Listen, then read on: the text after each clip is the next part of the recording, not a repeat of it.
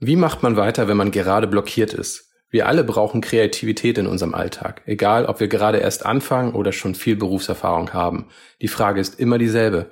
Wie machen wir weiter? Wie schaffen wir es, nicht aufzugeben? Darum geht es in der heutigen Folge von Still und Stark. Für die, die Mut über Angst stellen. Für die, die Nein sagen, einfach weil es richtig ist. Für die, die entschlossen ihren Weg gehen. Für die, die still und stark sind. Für, Für dich. dich.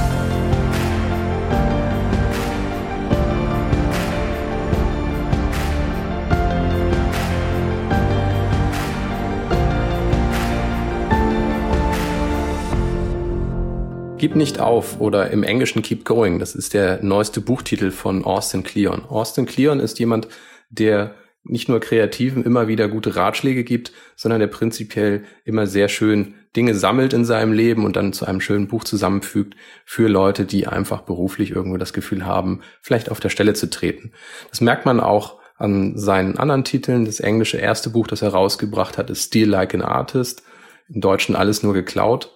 Und das zweite Buch war Show Your Work. Also es geht eigentlich darum, sich selber sichtbar zu machen, die eigene Arbeit wertzuschätzen und jetzt in dem neuesten Buch eben auch darum, was mache ich, wenn ich einfach das Gefühl habe, ich komme hier nicht mehr weiter. Sprich, man ist eigentlich kurz davor aufzugeben. Und da hilft dieses Buch sehr gut, um einfach auch zu lernen, eine neue Perspektive einzunehmen. Und deswegen ist es ein sehr, sehr schönes Buch, worüber wir heute einmal reden wollen. Genau, ich finde, dass das Buch das absolut verdient hat, dass wir dem wirklich mal eine ganze Podcast-Folge widmen. Ich habe es auch schon kurz auf Instagram gezeigt und ähm, alle waren ganz begeistert davon, dass wir das mal vorstellen. Und deswegen haben wir so ein paar Highlights jetzt mal aus dem Buch rausgesucht, die wir mit euch teilen wollen, so ein paar Impulse, die uns auch viel gegeben haben wieder. Und ja, lass uns mal loslegen. Das erste Zitat fand ich sehr, sehr hilfreich, weil es sind ja oft genau diese Denkanstöße, die man braucht. Also es geht gar nicht darum, dass man sagt, hey, das habe ich schon mal gehört, sondern man muss es in dem Moment hören, wo man es braucht. Und dieser Rat ist, beende den Tag und hake ihn ab. Genau, ich lese dazu direkt mal aus dem Buch von Seite 39 ein richtig schönes Zitat vor. Also er hat auch nicht nur eigene Sachen natürlich da drin, sondern auch noch Zitate von schlauen Menschen. Und das hier ist ein Zitat von Ralph Waldo Emerson. Ich lese das mal direkt vor. Beende jeden Tag und hake ihn ab. Du hast getan, was du konntest. Sicher haben sich Schnitzer und Dummheiten eingeschlichen. Vergiss sie so schnell du kannst. Morgen ist ein neuer Tag, beginne ihn gut und gelassen in einer gehobenen Stimmung, so dass du dich nicht mit deinem alten Unsinn belastest. Und das fand ich einfach sehr wertvoll nochmal als Impuls, weil ich auch immer wieder feststelle, und ich glaube, es geht dir auch ganz genauso, es gibt immer etwas zu tun. Also es gibt einfach kein organisches Ende bei deiner Arbeit.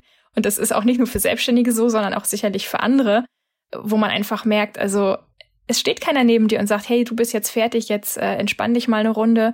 Man muss sich einfach selber erlauben, mal nichts zu tun und Dinge auf den nächsten Tag zu verschieben, weil einfach nicht alles machbar ist. Oder vielleicht sogar mal ganz Dinge fallen zu lassen. Und ja, das ist eine Sache, die ich wieder merke, immer wieder, dass das wichtig ist, dass ich darauf achte, nicht alles in einen Tag zu quetschen oder auch wirklich mal einfach Dinge loszulassen ich denke, das ist eigentlich für mich auch immer so wieder so eine Erkenntnis in dem Moment, wo ich das Gefühl habe, hey, äh, da ist noch was, aber die Uhrzeit sagt mir eigentlich, wenn du jetzt weitermachst, wirst du keinen Feierabend mehr haben, also zumindest nichts, was sich wie ein Feierabend anfühlt.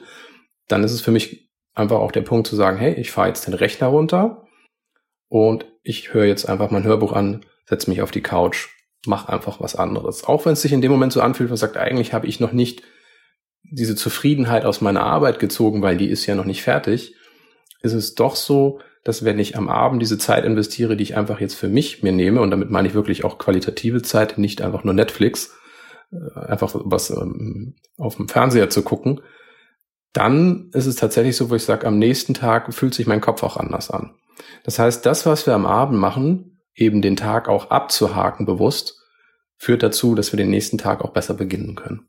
Ja, und ich kenne das auch noch von mir aus Angestelltenzeiten. Also es ist nicht nur so ein Problem, das man vielleicht als Selbstständige hat, weil man denkt, oh Mensch, die Arbeit hört nie auf. Das ging mir auch so damals, als ich noch angestellt war. Da war das diese Sache mit dem Urlaub und ich habe mir für meinen Urlaub quasi eine riesige To-Do-List gemacht, die ich abarbeiten wollte, so nach dem Motto, ah, endlich Urlaub, jetzt kann ich ja mal den Backofen reinigen, die Fenster putzen und endlich meinen Kleiderschrank neu sortieren, so nach dem Motto, Ganz nette Idee, aber viel wichtiger ist, dass man wirklich mal abschaltet und sich nicht immer noch mehr To-Dos in den Tag reinknallt. Und ich glaube, dass wir es einfach auch mittlerweile total verlernt haben, einfach nur zu sein. Also einfach nur da zu sein und mal Löcher in die Luft zu starren. Ich glaube, das macht heutzutage fast keiner mehr. Und da habe ich auch einen ganz tollen Tipp mal in einem anderen Buch gelesen. Ich weiß leider nicht mehr den Titel, aber da ging es darum, nicht eine To-Do-Liste zu schreiben, sondern mal eine To-Be-Liste zu schreiben und alles zu sammeln, was einem gut tut und sich zum Beispiel zu fragen, bei welchen Tätigkeiten fühle ich mich wohl? Wobei kann ich die Zeit vergessen? Welches Hobby kann ich für mich ganz allein praktizieren, das mir Kraft gibt? Was kann ich planen, um mich darauf zu freuen? Und womit kann ich mich gut entspannen, was vielleicht auch kurzfristig klappt und was man jetzt nicht lange im Voraus irgendwie planen muss? Ja, ich glaube, diese Fragen, die packe ich sonst einfach mal auch in so ein kleines PDF als Freebie zum Download rein. Dann kann sich jeder mal nach dieser Podcast-Folge so eine eigene To-Be-Liste schreiben. Auf Seite 92 habe ich einen Punkt gefunden, der für mich sehr viel mit dem Thema Freiheit zu tun hat. Ich denke, die meisten Leute streben danach, eine gewisse Art von Freiheit zu bekommen. Und das Zitat dazu ist, als er anfing, Geld zu verdienen, war Arbeit uns inspiriert. Und das ist genau das, wo man einfach merkt, okay, wenn ich ständig nur für Geld arbeite, fühlt sich meine Arbeit auch nicht unbedingt immer schön an. Und das ist, was er natürlich auch sagt als äh, Künstler, ist natürlich seine Erkenntnis auch, dass man eben, wenn man künstlerische Freiheit haben möchte, man seine Fixkosten gering halten möchte. Also ein ganz prägnanter Satz, den ich dazu gelesen habe, ist, ein freies, kreatives Leben bedeutet nicht ein Leben im Rahmen der eigenen Mittel zu führen, sondern ein Leben deutlich unter den eigenen Mitteln. Erst dann hat man Freiheit. Ja, das ist schon krass. Das ist schon ein ganz schöner Brocken, finde ich. Ich glaube, den Satz muss man, den muss man verdauen. Lies den am besten gleich nochmal vor. Ein freies, kreatives Leben bedeutet nicht, ein Leben im Rahmen der eigenen Mittel zu führen, sondern ein Leben deutlich unter den eigenen Mitteln. Erst dann hat man Freiheit. Was denkst du, meint er damit? Also ganz praktisch gesehen, er drückt sich ja auch zu aus. Er sagt halt, dass wenn man als Künstler oder Freiberufler tätig ist, gibt's immer wieder Durststrecken. Und das ist eigentlich genau der Punkt. Also nehmen wir mal an, ich habe einen Monat, in dem ich irgendwie 5000 Euro verdient habe. Das mag für den einen oder anderen schon sehr viel sein. Das Problem ist, und das ist eigentlich das Problem des Arbeitnehmers in erster Linie, weil der Freiberufler muss das oder der Künstler muss das sehr schnell lernen, der kommt sehr schnell dieser mit dieser Realität in Kontakt ist, dass diese Einnahme, die man in einem einen Monat hat, nicht bedeutet, dass es im nächsten Monat genauso viel Geld gibt.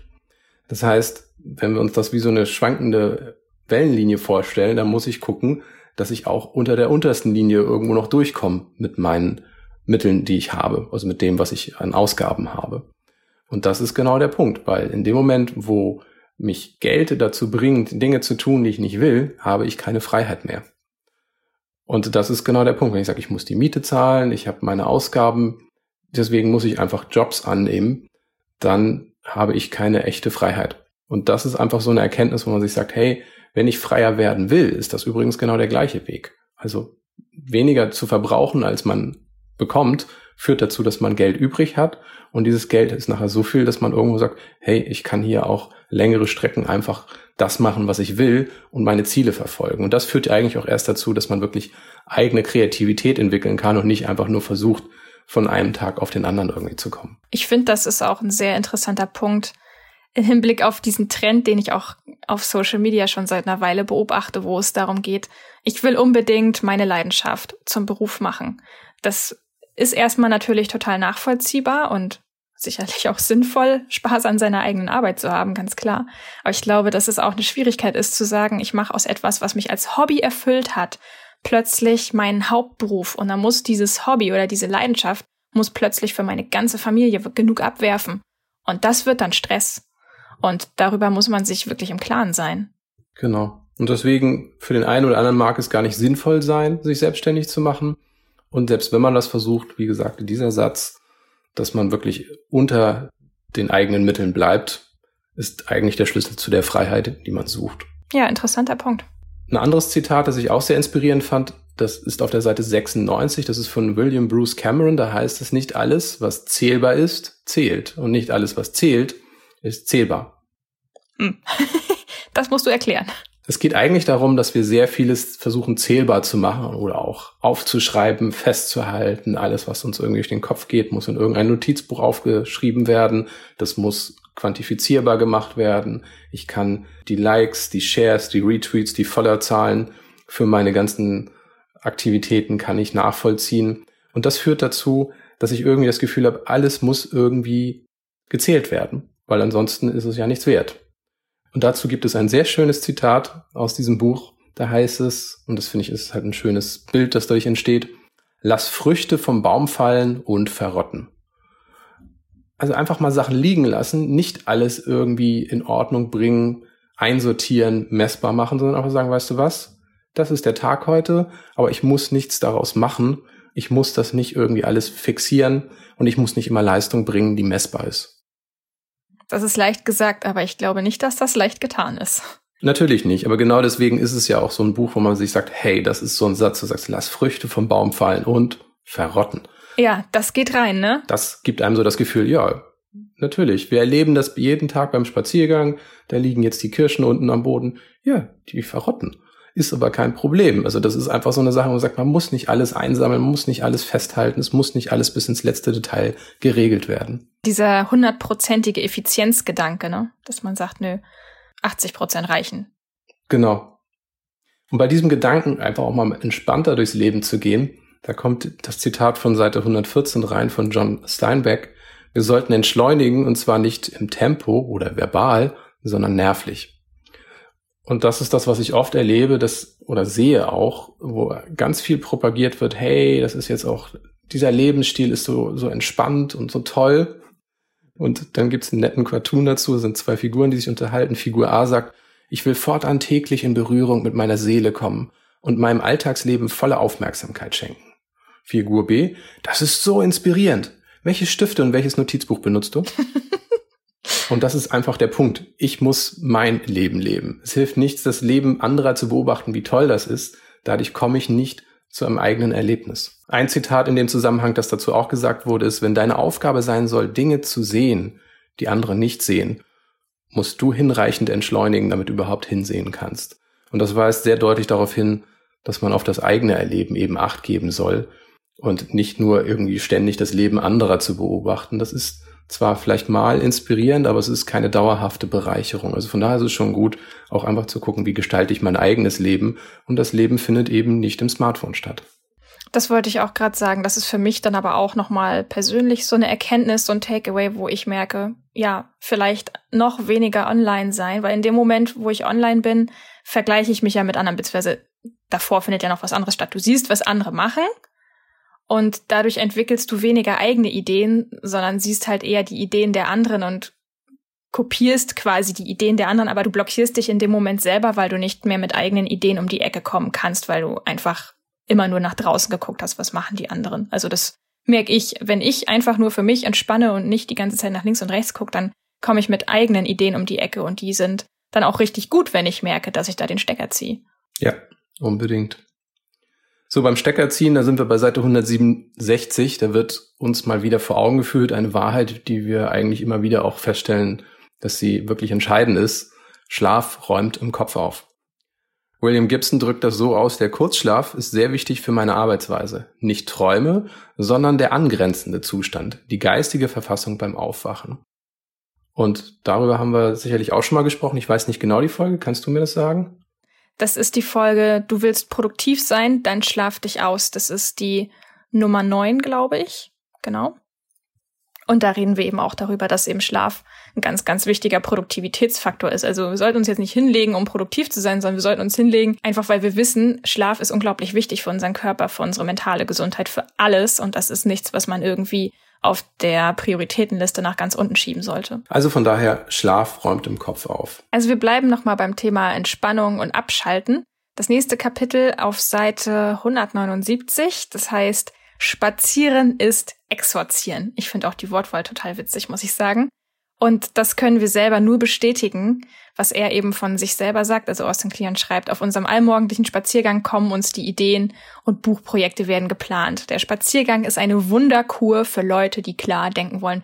Und das ist wirklich, was Timon und ich auch täglich spüren. Also wir beide machen das sehr konsequent mittlerweile, dass wir sagen, wir stehen morgens auf und das Erste, was wir, ja gut, nach dem Aufstehen und Anziehen machen, ist, wir gehen raus. Also wir fangen nicht an, uns an den Schreibtisch zu setzen oder To-Do-Listen zu schreiben oder irgendwas. Wir gehen raus, wir gehen spazieren, wir lassen uns mal so ein bisschen den frischen Wind um die Nase wehen und danach, ja, sind wir vor allen Dingen auch erstmal wach und haben das Gefühl, überhaupt denken zu können. Ja, und was mit diesem Ausdruck spazieren ist exorzieren gemeint ist, ist natürlich, dass einen sehr viele Gedanken und ist man auch Gedankenkreisläufe plagen und man irgendwie das Gefühl hat, ich komme hier nicht raus aus meiner Haut. Und deswegen dieser Rat spazieren ist exorzieren, also das, wovon man da die ganze Zeit verfolgt wird und seinen Kopf nicht klar kriegt, ist tatsächlich, wo man sagt, hey, in dem Moment, wo man draußen ist, der Körper in Bewegung kommt, in dem Moment fängt es auch an, dass der Kopf sich verändert und das Denken sich auch verändert. Man kriegt neue Eindrücke, aber es ist eben auch dieser physische Prozess, der da in Gange gebracht wird. Ja, er meint damit so diese inneren Dämonen, die man hat. Ne? Das Kapitel bzw. der Abschnitt in diesem Buch, der heißt eben auch Dämonen hassen frische Luft. Also diese inneren Dämonen, die einen umtreiben und die mal zurückkommen müssen. Henry David Thoreau sagt das auch ganz schön in einem Zitat. Mich dünkt, dass in dem Moment, da meine Beine sich zu bewegen beginnen, auch meine Gedanken zu fließen anfangen. Und ich denke, wir beide können das sicherlich unterschreiben. Voll. Auf Seite 196 habe ich etwas gefunden, was für mich wirklich so eine Sache war, wo ich sagte, hey, da ist was dran und die Frage ist, wann erkennt man das? Das heißt, ab welchem Lebensalter merkt man, dass da etwas Wahres dran ist? Er sagt, mich interessieren die Mehrjährigen, die Winterharten, also er bezieht das auf Pflanzen sozusagen, aber im Grunde genommen geht es natürlich um Menschen. Wir kennen das, dass in unserem Kulturkreis sehr oft der Erfolg gefeiert wird, den Menschen in jungen Jahren bekommen, also nach dem Motto schon mit Anfang 20 Millionär.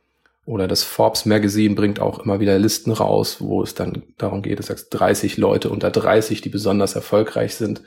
Und genau das vermittelt einem ja auch das Gefühl, wenn man dann sagt, hey, ich habe das Alter vielleicht schon überschritten, was habe ich eigentlich erreicht? Fängt man sich an, mit Menschen zu messen, wo man das Gefühl hat, dass man dann irgendwo doch irgendwie weniger geschafft hat. Aber das Problem ist, und das sagt Austin Kleon eben auch, ich will gar nicht wissen, wie eine 30-Jährige reich und berühmt werden konnte. Ich will hören, wie eine 80-Jährige stets zurückgezogen lebte, sich ihrer Kunst gewidmet und ein glückliches Leben geführt hat. Weil das ist tatsächlich der Punkt, wo man sagt, es gibt im Leben immer wieder Hochs und Tiefs. Und darum geht es ja eigentlich, dass man Hochs und Tiefs hat und diese Tiefs, das, wo man sagen muss, hey, gib nicht auf, mach weiter, dass man diese Phasen überwunden hat. Und das ist etwas, wo er richtigerweise sagt, ja, ein 80-Jähriger wird einiges in seinem Leben gehabt haben, wo er einfach mal das Gefühl hat, es ging nicht weiter. Und das sind für ihn die Winterharten, sprich, die überleben auch mal eine kalte Jahreszeit und blühen danach im Frühling wieder auf. Und das ist wirklich ein großer Faktor für einen selber auch, sich zu überlegen, an wem orientiere ich mich? Orientiere ich mich an jemanden, der fast genauso alt ist wie ich? Dann werde ich nicht wesentlich mehr Erfahrung daraus ziehen können. Natürlich gibt es da auch etwas Nützliches zu lernen, aber gerade dieses Durchhalten ist das, wo ich sagen muss, das macht den Unterschied. Weil oft geht es nicht darum, wie talentiert jemand ist, sondern wie er es schafft, weiterzumachen im Angesicht des Scheiterns. Dazu passt auch sehr schön das abschließende Zitat in dem Buch von Abraham Lincoln. Da geht es auch nochmal darum, auch dies wird vergehen, also this too shall pass. Und da sagt Abraham Lincoln, es wird gesagt, dass ein östlicher Monarch seine Weisen einst beauftragte, ihm einen Satz vorzulegen, der zu allen Zeiten und in allen Situationen ihm immer vor Augen sein sollte. Sie legten ihm den Satz vor, auch dies wird vergehen. Wie ausdrucksvoll dieser Satz ist, wie zurechtweisend in der Stunde des Stolzes, wie tröstlich in den Tiefen der Anfechtung. Das ist, was sich wie so ein roter Faden eben durch das ganze Buch zieht. Ich glaube, wir haben jetzt echt ein ganz schönes, buntes Potpourri an schönen Impulsen aus dem Buch mal vorgestellt. Natürlich verlinken wir dieses Buch auch in den Show Notes. Ich finde das auch ganz schön. Es passt auch thematisch gut zu dem, was wir in unserem eigenen Buch, das bald erscheint, ja zum Ausdruck bringen. Ne? Das heißt ja, trau dich, Mut steht dir und wir finden eben auch, also es erfordert ja Mut, für seine Ideen zu kämpfen, es erfordert Mut, weiterzumachen und es erfordert auch eine riesige Portion Mut, eben nicht aufzugeben und wir alle brauchen täglich eben diese große Portion Mut für unseren Alltag und genau darum geht es nämlich auch in unserem Buch, das eben bald erscheint. Und es enthält auch übrigens sehr viele Übungen, bei denen du dann auch eingeladen bist, deine eigenen Stärken zu entdecken und zu dir selbst zu stehen. Ja, das nochmal am Rande. Am 24. Juli erscheint unser Mutmachbuch. Das verlinken wir natürlich auch in den Shownotes. Was mir auch auffällt, ist, es gibt ja Bücher, wo man sagt, hey, die muss man, das sind jetzt 200 Seiten, die muss ich jetzt mal am Stück gelesen haben. Das ist aber nichts, wo man wieder zurückkehrt, weil es einfach zu viel ist. Also man erinnert sich vielleicht an das eine oder andere, hat sich Notizen gemacht. Das Schöne an dem Buch von Austin Kleon und letzten Endes auch bei unserem Buch und eben der Kartenbox ist, dass man das Ding auch durchblättern kann. Und das hat mir bei dem Buch sehr gut gefallen, dass man nur durchblättern konnte und sofort ein paar inspirierende Zitate hatte. Und das ist eben genau der Punkt, wo man sagt, okay, gib nicht auf und dann lese ich 200 Seiten, das passiert nicht. Aber gib nicht auf ja, das ist eigentlich genau das, was ich jetzt brauche. Ich blätter mal durch und dann komme ich ins Lesen. Das funktioniert. Und deswegen kann ich es wirklich nur jedem empfehlen, dieses Buch sich einfach auch zu kaufen. Ist eine klasse Sache. Und wie gesagt, am 24. Juli erscheint dann auch unser Buch. Trau dich, Mut steht dir und Be Brave, die Kartenbox, die eben auch sehr schöne Zitate enthält.